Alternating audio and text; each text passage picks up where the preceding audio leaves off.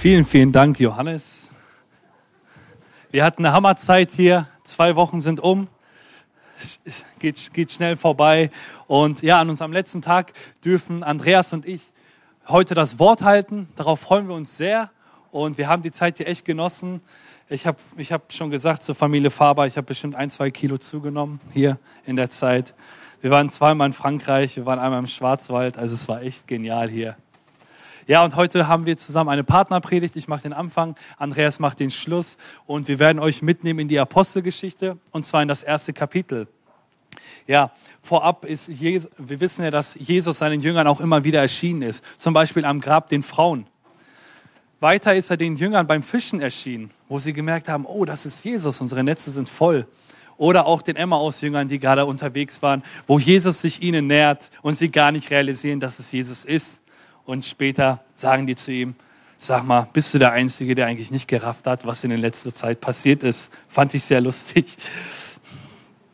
Natürlich geht es dann auch um die größte Verheißung, dass ihr Kraft empfangen werdet, wenn der Heilige Geist auf euch gekommen ist und dass Jesus in den Himmel emporgehoben wird und auch seine Wiederkunft ankündigt. Jetzt schauen wir uns aber mal den vierten Vers an in der Apostelgeschichte.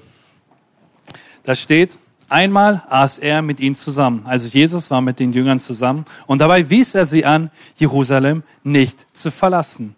Wartet, bis die Zusage des Vaters in Erfüllung geht, die ihr von mir vernommen habt. Klingt erstmal ganz simpel, ne? Kann man aber einiges falsch machen. Wenn wir uns den Vers anschauen, dann sehen wir, Jesus weist sie an. Ich finde das Wort in der Elberfelder Übersetzung besser, denn da steht nämlich Befahl. Jesus gibt ihnen einen Befehl verlasst Jerusalem nicht. Weiter sagt er, wartet. Ich weiß nicht, wer von euch das Wort mag. Ich mag es nicht. Warten. Aber Jesus fordert die Jünger ganz einfach auf, zu warten und auf die Verheißung des Vaters zu warten, die kommen wird. Die Jünger müssen hier gehorsam sein. Erstmal müssen die Jesus seinen Worten Glauben schenken. Dann sollten sie geduldig sein und am besten nicht gleich alles überstürzen, sobald sie das gehört haben. Wir wissen aber auch ähm, in den Evangelien, dass die Jünger nicht immer alles so richtig gemacht haben, wie Jesus es wollte. Denn bei der Kreuzigung, als Jesus im Grabe war, haben viele Nachfolger Jesus sich aus Angst versteckt vor den Schriftgelehrten. Viele, einige Jünger sind ihren alten Job nachgegangen. Aber sollten sie das überhaupt, ist die Frage. Kennt ihr es? Man wartet auf eine Sache, aber man weiß nicht wie lange. Wie auch hier hatte Jesus keinen genauen Zeitpunkt genannt, außer ein paar Tage. Wir Menschen sind ja oft so, dass wir gerne wissen wollen, wie genau etwas passiert und wann genau etwas passiert. Wir sind da ziemlich neugierig, wollen jedes Detail wissen, aber Jesus hat gesagt, wartet nur ein paar Tage. Ich kann mir vorstellen, dass die Jünger gesagt haben, hey Jesus, du wirst leicht reden, aber was, was sind denn überhaupt ein paar Tage? Ist es ein Tag, ein Monat oder vielleicht auch ein Jahr? Dann habe ich mir die Frage gestellt, was wäre überhaupt passiert, wenn die Jünger Jesu Worten nicht gehorcht hätten? Wenn sie einfach ihre eigene Nase langgegangen wären, so wie wir Menschen halt manchmal sind. Oder wenn sie einfach ungehorsam gewesen wären. Hätten, wir, hätten sie dann die Verheißung verpasst? Wäre der Heilige Geist nicht auf sie herabgekommen, flächendeckend? Was vielleicht als Resultat haben kann, dass wir bis heute nicht evangelisiert gewesen wären, wenn sie damals nicht losgezogen wären? Also ich stelle mir das ziemlich schwierig vor, wenn die Jünger das vermasselt hätten. Wenn wir uns Abraham anschauen, Abraham wurde verheißen, hey Abraham, deine Nachkommen werden wie die Sterne am Himmel und wie der Sand am Meer sein. Abraham war ja schon etwas älter und von daher hat er bestimmt Schwierigkeiten, diese Verheißung zu glauben. Aber er war dennoch gehorsam. Und heute sehen wir, die Verheißung ging in Erfüllung. Wenn wir dabei auf Mose achten, Mose hatte auch einige Ausreden, als Jesus, äh, beziehungsweise Gott, meine ich, ihn berufen hat. Aber irgendwann hat Mose nachgegeben und er beendete die Sklaverei. Genau dasselbe für die Jünger. Die Jünger mussten einfach nur gehorsam sein. Gibt es vielleicht Momente in deinem Leben, wo du dich vielleicht Gottes Reden bewusst verschlossen hast? Oder gibt es vielleicht auch Momente in deinem Leben, wo du genau wusstest, was du tun solltest, hast es aber dennoch nicht getan? Ich kenne diese Momente. Aber dann will ich euch ermutigen, dass Gott spricht. Er gibt uns immer wieder die Chance, zu ihm zurückzukommen. Denn seine Gnade ist jeden Tag neu und er vergibt uns geduldig. Das belege ich euch auch jetzt mit seinem Wort. Psalm 53, Vers 3. Die Gnade Gottes ist den ganzen Tag da. Ich will dir die Betonung auf den ganzen Tag legen. Nicht den halben Tag, nicht am Abend, sondern den ganzen Tag. Und weiter im Psalm 108, Vers 5. Denn groß über die Himmel hinaus ist deine Gnade und deine Treue bis zu den Wolken. Ich weiß gar nicht, können wir uns das überhaupt vorstellen? Schwierig, aber es steht so geschrieben. Wisst ihr, oft ist es so in meinem Leben, dass ich ziemlich am struggeln bin in einigen Bereichen. Und manchmal, ja, fehlt mir da die Geduld und auch irgendwie die Hoffnung. Aber ich will euch ermutigen, Gott hat mehr Geduld für uns, als wir für uns selber. Und ja, das schenkt mir immer wieder Hoffnung, dass Gott einfach der geduldige Gott ist. Ich will euch mal ein lustiges Zeugnis erzählen. Und zwar, ich habe mit meiner Mutter mal den Keller aufgeräumt und bei uns zu Hause führen wir ein betreutes Wohnen. Und in der Regel ähm, ja, wohnen bei uns demente Menschen. Die wissen vielleicht noch ihren Namen, aber nicht mehr ihr Alter und auch schon gar nicht mehr, wo sie wohnen. Und es ist einmal passiert, dass ich mit meiner Mom im Keller war und währenddessen ist eine Oma abgehauen durch die Terrassentür. Ich gehe nach oben, Terrassentür offen, die Edeltraut ist weg. Gut, was mache ich? Ich habe mein Fahrrad geschnappt und dann bei uns in der Ausfahrt, da gibt es halt zwei Wege, fährst du berg hoch, fährst du berg runter. Und ich habe zum Heiligen Geist gesagt, Heiliger Geist, ich brauche deine Hilfe, bitte sag mir, wo lang. Ich hatte das Gefühl, hey, Michael, fahr unten lang. Ich bin unten lang gefahren. Von oben kam ein Bus und der Busfahrer hat wirklich ungläubig geguckt. Ich wusste, okay, da stimmt irgendwas nicht. Der Bus hat angehalten und dann steigt da Edeltraut aus dem Bus aus. Und ich dachte mir, oh Gott sei Dank. Und ich habe nachgedacht, so hey, wäre ich jetzt oben lang gegangen, dann hätte ich den Bus nicht abfangen können und die wer weiß was ich wohin gefahren. Nee, weil sie einfach eingestiegen ist. Und ein Busfahrer kann ja auch schlecht sagen, nee, du kommst hier nicht rein. Ja, und da will ich euch wirklich ermutigen, dass Gott spricht. Jesus hatte seinen Jüngern befohlen, verlasst Jerusalem nicht, wartet, seid geduldig und gehorsam. Denn das Wort, das ich zu euch rede, ist wahr. Weiter sagte Jesus in Vers 5, denn Johannes hat mit Wasser getauft. Ihr aber werdet schon bald, in ein paar Tagen, mit dem Heiligen Geist getauft werden.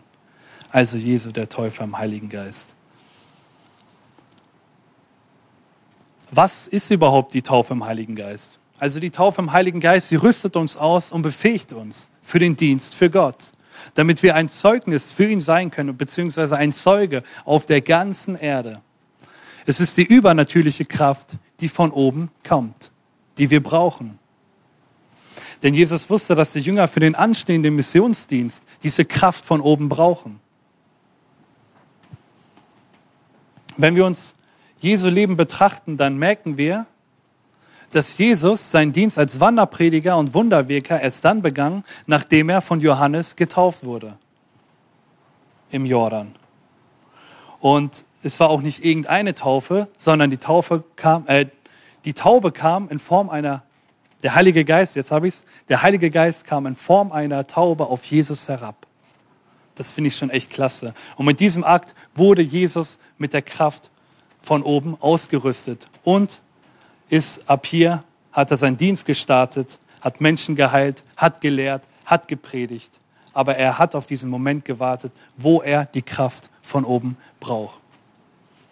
Jesus hat es bereits aber schon mal angekündigt. Und zwar lesen wir in Johannes 14, Verse 16 und 18, steht folgendes. Jesus sagt da, ich werde den Vater bitten, dass er euch an meiner Stelle einen anderen Beistand gibt, der für immer bei euch bleibt.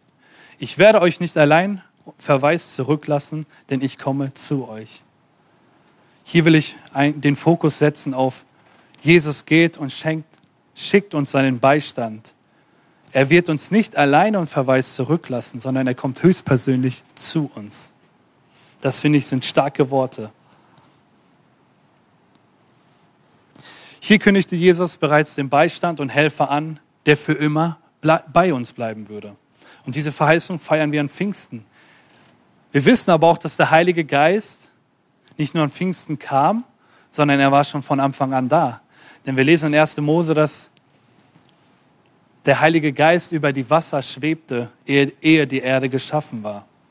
Und damals im, im Alten Testament hat der Heilige Geist ebenfalls gewirkt. Zum Beispiel gibt es da diesen Handwerker Bezelael, der die Stiftshütte gebaut hat, den Gott wirklich mit Weisheit gesegnet hat und mit der, mit der Kraft des Höchsten. Er hat die Stiftshütte gebaut. Dann lesen wir noch von vielen Propheten, wo der Heilige Geist auf sie kam. Aber das Wirken damals im, im AT, also im Alten Testament, war nur selektiv und temporär. Heute, beziehungsweise damals, wich der Heilige Geist. Also viele Ausleger gehen davon aus, dass der Heilige Geist wich, sobald der Prophet oder beispielsweise der Handwerker jetzt seine Arbeit getan hat. Aber heute im neuen Bund wohnt der Heilige Geist für immer in uns. Heute sind wir, unser Körper, der Tempel des Heiligen Geistes. Und von daher sind wir an der permanenten Kraftquelle angeschlossen. Wir müssen uns auch nicht immer wieder füllen lassen, sondern wir, wir stehen bereits schon in dem Strom, wir sind gefüllt. Der Zustand, der bleibt, der verändert sich nicht. Der Heilige Geist lässt uns auch nun nie wieder allein. Er, er inspiriert uns auch, Gottes Wahrheit zu erkennen und zu tun, was in Gottes Sicht richtig ist. Denn Gott hatte nie für uns vorgesehen, dass wir uns alleine durchs Leben schlagen. Wir wissen ja oft, dass das Leben an vielen Stellen nicht einfach ist. Und Gott wusste das. Deshalb hat er uns die Kraft von oben geschenkt, dass wir vom Heiligen Geist unterstützt durchs Leben gehen können. Aber auch nicht nur das, sondern auch, dass wir anfangen, eine Beziehung zum Heiligen Geist aufzubauen und von seiner unausschöpflichen Kraft Gebrauch machen. Denn eines steht fest, ohne den Heiligen Geist können wir den Willen des Vaters nicht vollbringen.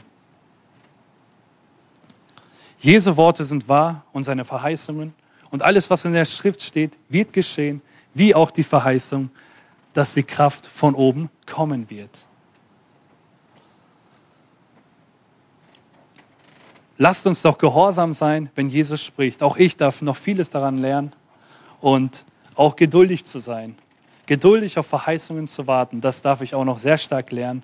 Ich weiß nicht, wie es euch geht, aber die Verheißungen, die Gott verspricht oder verheißt, die werden geschehen, früher oder später.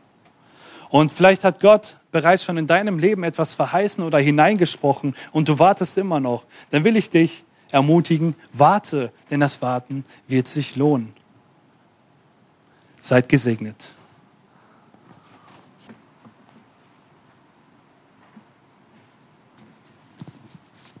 Ja, von meiner Seite guten Morgen oder Guten Mittag. genau. Ich habe die Ehre, weiterzufahren und in dieses Thema hineinzugehen. Wie, wie kommt denn der Heilige Geist? Und in, in der Apostelgeschichte geht es weiter in Vers 6, wo es heißt, diese Ankündigung, wie ja Michael darauf eingegangen ist, führte dazu, dass die Apostel, als, als sie ein weiteres Mal mit Jesus zusammenkamen, ihm die Frage stellten, Herr, ist heute die Zeit gekommen, in der du das israelitische Reich wiederherstellst? Jesus gab ihnen zur Antwort, es steht euch nicht zu, Zeitspannen und Zeitpunkt zu kennen, die der Vater festgelegt hat und über, er, über die er allein entscheidet. Aber wenn der Heilige Geist auf euch kommt, jetzt kommt's, werdet ihr mit, mit seiner Kraft ausgerüstet werden und das wird euch dazu befähigen, meine Zeugen zu sein. In Jerusalem, in ganz Judäa und in Samarien und überall sonst auf der Welt, selbst bis, am, bis an die entferntesten Gegenden der Erde. In diesem Vers sagt Jesus, spricht uns Jesus zu, dass wir den Heiligen Geist empfangen haben oder dass wir den empfangen können. Aber manchmal müssen wir warten. Aber wenn, wir den Heilig, wenn der Heilige Geist auf uns herabkommt, dann werden wir mit seiner Kraft ausgerüstet, ausgestattet, damit wir also der, der wird uns befähigen, die Zeugen zu sein, wozu wir eigentlich alle auch als Gemeinde berufen sind. Im Vers 12 geht es dann weiter. Nee, zuerst kommt Vers 9, genau. Nachdem Jesus das gesagt hatte, wurde er von, sein, wurde er von ihren Augen emporgehoben. Dann hüllte ihn eine Wolke ein und sie sahen ihn nicht mehr. Während sie nach wie gespannt oder gebannt zum Himmel hinaufblickten, dorthin, wo Jesus verschwunden war, standen mit einmal zwei Männer in leuchtend weißen Gewändern bei ihnen. Ihr Männer von Galiläa, sagten sie, warum steht ihr hier und starrt zum Himmel hinauf? Dieser Jesus, der, eu, der aus eurer Mitte in den Himmel genommen worden ist, äh, genommen worden ist, wird wiederkommen und zwar auf dieselbe Weise, wie ihr ihn habt gehen sehen.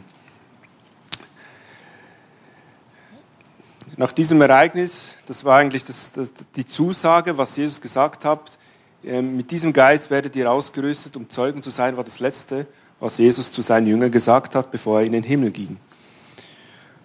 Und nach der Aufforderung der Engel, den, den zwei Männer, gingen sie auch zurück und im Vers 12 geht es dann weiter. Daraufhin kehrten die Apostel nach Jerusalem zurück.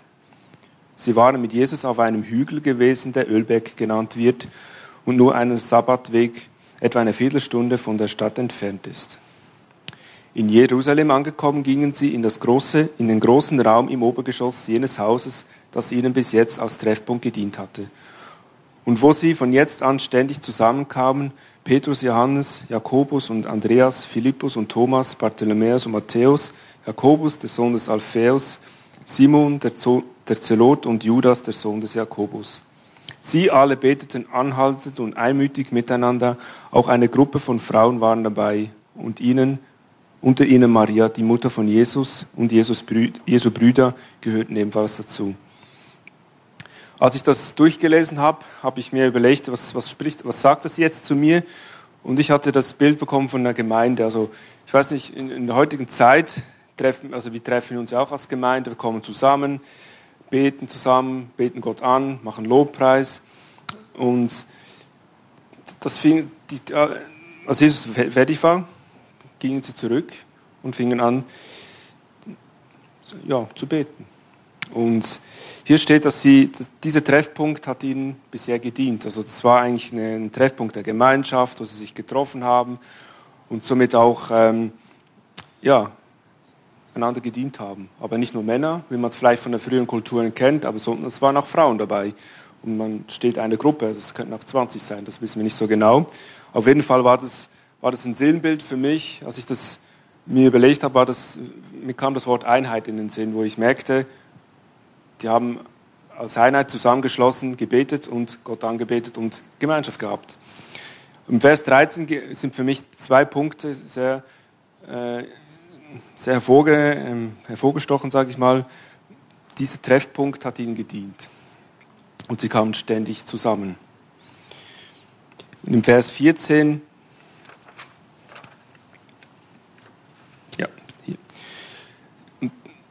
habe ich mir überlegt, was heißt anhaltend beten?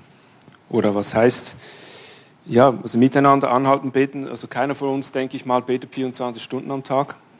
Also ich zumindest nicht. wird schwierig. Aber ich habe mir überlegt, was, was will das in der heutigen Zeit uns sagen, anhaltend beten.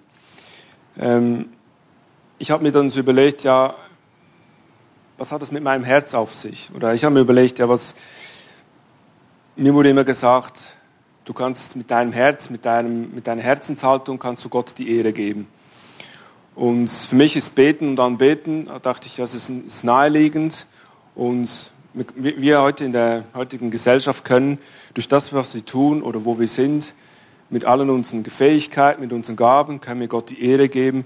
Und somit ist auch äh, Anbetung nicht nur Lobpreis, wie wir es im Gottesdienst tun, sondern wirklich auch ein Lebensstil. Und somit können wir auch Gott anhaltend die Ehre geben und auch Gott anhaltend anbeten durch das, was wir tun und durch das, was wir sind.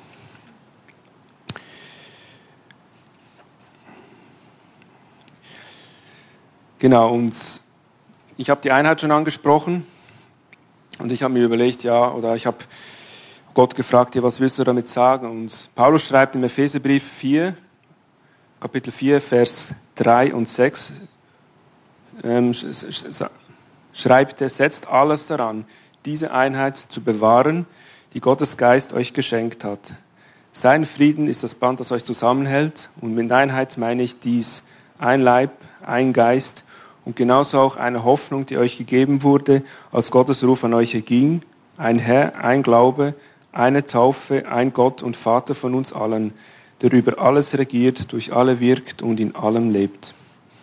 Das ist das, das schreibt Paulus über die Einheit. Und das ist ja sehr naheliegend, meine Einheit ist ja nicht nur die Gemeinde, sondern Einheit fängt ja in der Familie an, in der Ehe und in der Gemeinschaft, wo wir leben.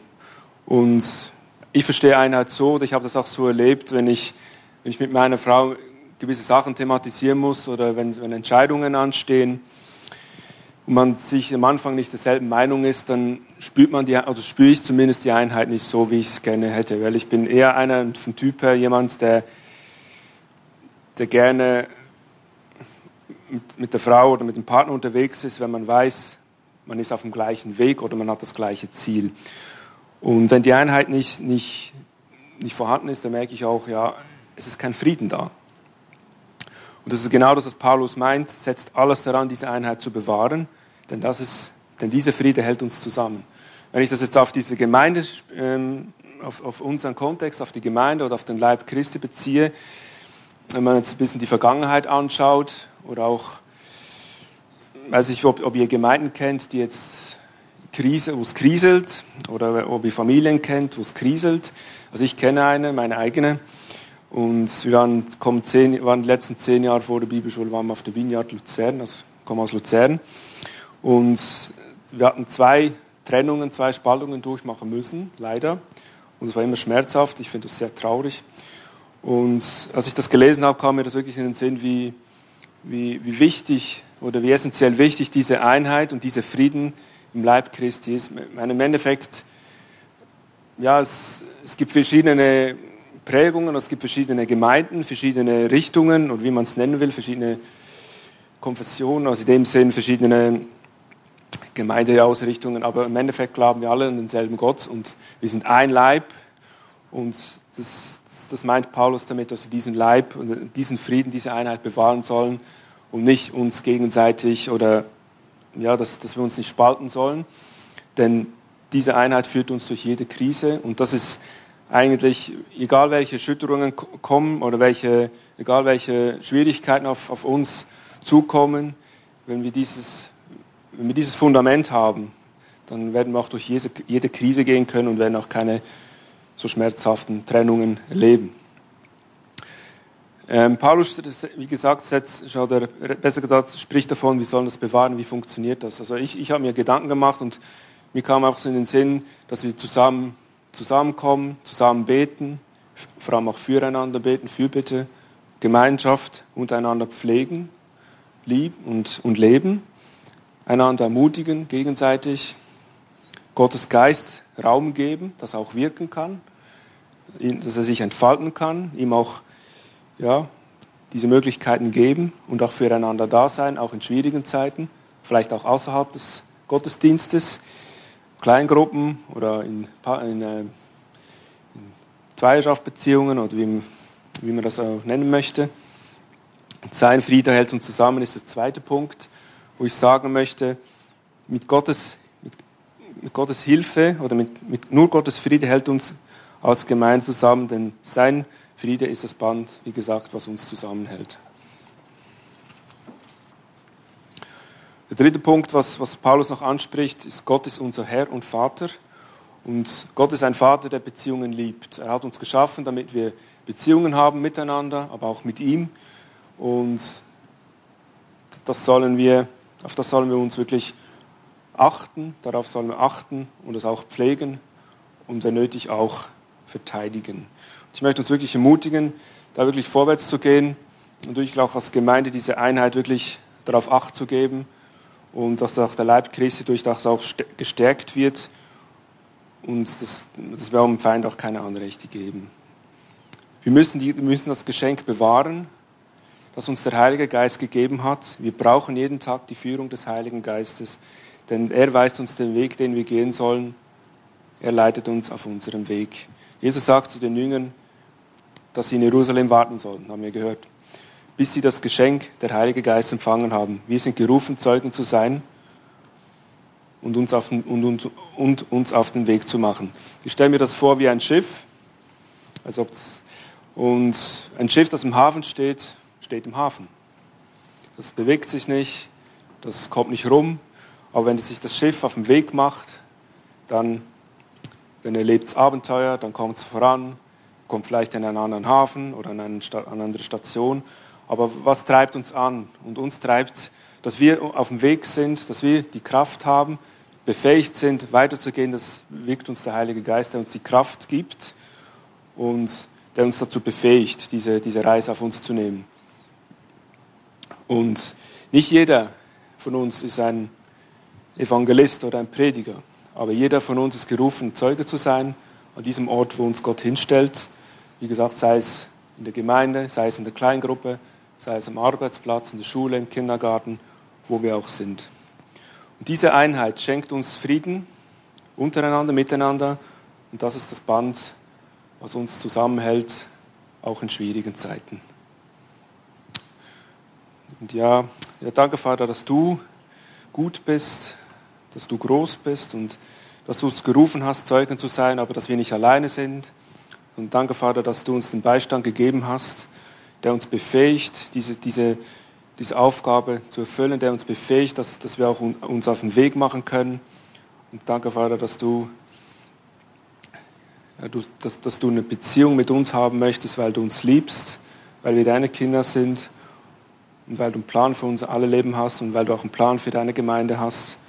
Und danke, Vater, dass wir ein Teil sein dürfen davon und dass uns auch durch schwierige Zeiten durchführst, dass du uns durch schwierige Zeiten auch stärker machst und dass wir einfach diese Einheit bewahren dürfen, dass du uns wirklich die Kraft gibst, die Ausdauer gibst, dass wir auch warten und dass wir einfach,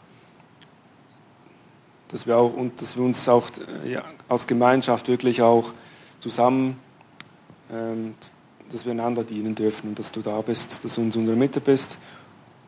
Danke, Vater, dass du, dass du dich durch uns verherrlichen möchtest.